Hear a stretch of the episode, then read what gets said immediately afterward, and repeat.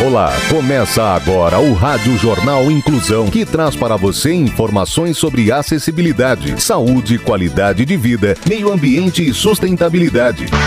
O objetivo é estimular a inclusão social e digital, divulgando matérias atualizadas sobre produtos e serviços que contribuem para a vida de pessoas com deficiência, mobilidade reduzida e da terceira idade. Jornal Inclusão. Hoje é terça-feira, dia 14 de fevereiro de 2023. Eu sou Fernando Negrão Duarte e esse é o Rádio Jornal Inclusão. Hoje é o Valentine's Day, Dia dos Namorados, comemorado em muitos países, celebrando o amor e união das pessoas que se amam. Participam dessa edição os repórteres Clara Toscano, Rafael Alves, Gabriele Lankmar, Camille Souza, Luiz Pio. Vamos para os destaques de hoje. Jornal. Jornal. Inclusão Brasil. Torcida do Corinthians arrecada 50 mil reais para idoso que passa fome em Minas Gerais. Desnutrição pode deixar graves sequelas em crianças e anumanes.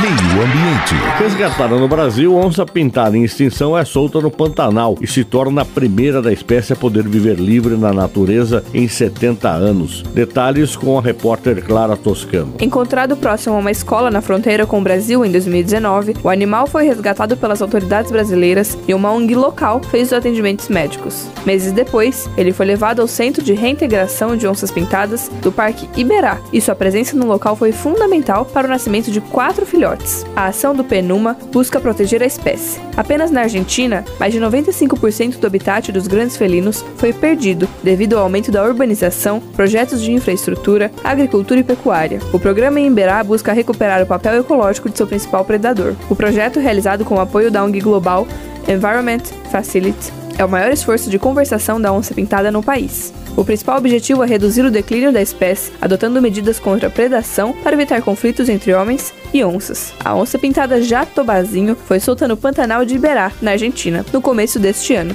graças à iniciativa do PNUMA, o Programa das Nações Unidas para o Meio Ambiente. Em extinção, ele é o primeiro macho a ter a oportunidade de viver livre na região após 70 anos. Você está ouvindo o Jornal Inclusão Brasil. Educação no trânsito. Vagas para deficientes e idosos. Pode parar com essa desculpa de que é rapidinho. Respeite quem precisa dela e não passe por cima do direito dos outros. E se for na sua vaga, tem problema? A falta de respeito é uma deficiência grave. Ação Social.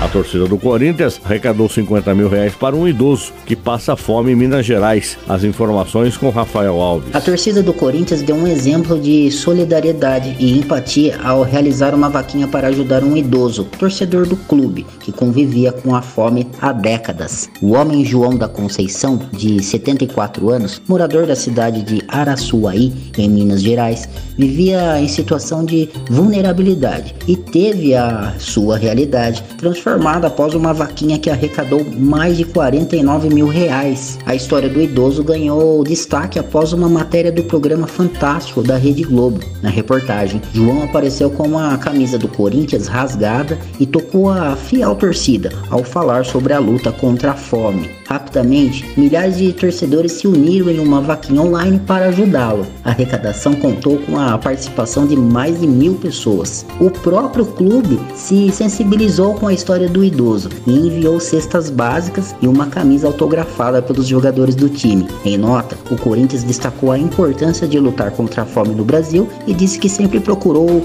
contribuir nas principais questões nacionais. Abre aspas. O combate à fome no Brasil é uma questão nacional que precisa da participação de toda a sociedade e o clube está constantemente nessa luta. Fecha aspas, disse Adilson Monteiro Alves, diretor do Departamento de Responsabilidade Social e Cidadania do Clube Paulista. Homenagem. Super Chico, menino mais forte do mundo, morreu na última segunda-feira. A repórter Gabriele Lankman nos conta mais. Francisco Bombini, que tinha 6 anos e era conhecido nas redes sociais como Super Chico, morreu na madrugada da última segunda-feira, dia 6, em Bauru, São Paulo, após sofrer uma parada cardíaca enquanto dormia. Enterro reuniu amigos e familiares no cemitério Jardim do IP. Cheguei a me perguntar por quê, mas não tem resposta. Eu acho que foi a hora que ele tinha que ir. Eu fiquei com incógnitas na cabeça. Não cai a ficha na hora. É uma dor dilacerante e você se sente impotente de não poder fazer nada, lamenta a mãe. Nas redes sociais, o adeus ao menino causou comoção. A postagem de Daniela sobre a morte do filho possuía quase 30 mil comentários até às 17 horas daquela segunda-feira.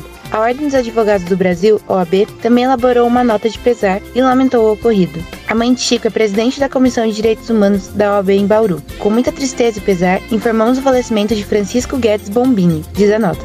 Em seu perfil oficial no Instagram, a mãe escreve uma homenagem ao pequeno. Tenho certo para mim que todos temos uma missão nessa vida e a do Chico foi de plantar sementes de amor no coração das pessoas. Chico foi velado no Salão Nobre 1 do Centro Velatório Terra Branca, às 9 horas, e enterrado no cemitério Jardim IP, às 16h30. Inclusão. O Ministério da Saúde adverte o esporte é uma forma de promover a inclusão social entre jovens e adolescentes. Saiba mais com a repórter Tamir Souza. O esporte adaptado é uma modalidade com regras alteradas para que pessoas com deficiência consigam explorar o seu desempenho. É uma forma de ajudar jovens e adolescentes com alguma deficiência a estarem num ambiente mais democrático, mas ele contribui ainda mais suporte, ajudando também a propiciar para essas pessoas um caminho a trilhar em sua carreira no futuro. Outros benefícios da prática esportiva são proporcionar mais qualidade de vida, combatendo o sedentarismo, ensinar sobre amizade, espírito de equipe, respeito, seguir regras, etc. Todos esses mencionados são aspectos importantes para que o jovem e ou adolescente com deficiência seja integrado na sociedade, aprendendo a conviver com as outras pessoas. O relacionamento interpessoal é parte essencial na constituição de jovens e adolescentes. Promovido também por meio dos esportes, esse relacionamento permite um trabalho de cooperação, integrando esforços e eliminando conflitos. Assim, a prática esportiva como ferramenta de inclusão social pode ser um dos agentes responsáveis por contribuir com a promoção ou melhoria desse relacionamento. Dessa forma, integram os jovens ou adolescentes na sociedade. Você está ouvindo o Jornal Inclusão Brasil. Os direitos das pessoas com deficiência. As pessoas com deficiência já têm muitos obstáculos, o preconceito não pode ser mais um. Em busca de igualdade, estamos aqui. Queremos uma igualdade que reconheça as diferenças e uma diferença que não produza desigualdade. O deficiente não quer a sua piedade, quer seu respeito. Saúde. Desnutrição pode deixar graves sequelas em crianças e anumanis. As informações com o repórter Luiz Pio. A professora Primavera Borelli, da Faculdade de Ciências Farmacêuticas da USP, explicou que o quadro atual das crianças indígenas é grave e será recuperação lenta. Cerca de 570 crianças e anomanes com menos de 5 anos morreram por causas evitáveis nos últimos anos, conforme divulgou o site Sumaúma, que atua na região amazônica. A situação de desnutrição severa enfrentada pelos povos originários foi classificada como grave pelo presidente Luiz Inácio Lula da Silva, em carta enviada ao Congresso no dia 2 de fevereiro. Em entrevista ao projeto Ciclo 22, a professora Primavera Borelli, da Faculdade de Ciências Farmacêuticas, em São Paulo, explicou os fatores que levam a quadros de desnutrição e indicou que a patologia provoca sequelas visíveis internas. A desnutrição, de maneira geral, afeta mais as crianças, principalmente abaixo de 5 anos, que é a idade na qual a taxa de mortalidade é maior. Idosos, também por várias razões, no caso dos Yanomamis, atingiu toda a população porque há uma ausência total de alimentos e ainda aparentemente contaminação de mercúrio. Vão ter que fazer exames para descobrir. A fome hoje não existe por carência de alimentos, mas por má distribuição, por não chegar ou por problema de acesso. A situação socioeconômica é uma das principais causas para as pessoas não terem acesso ao alimento de boa qualidade com proteínas. Jornal Inclusão Brasil.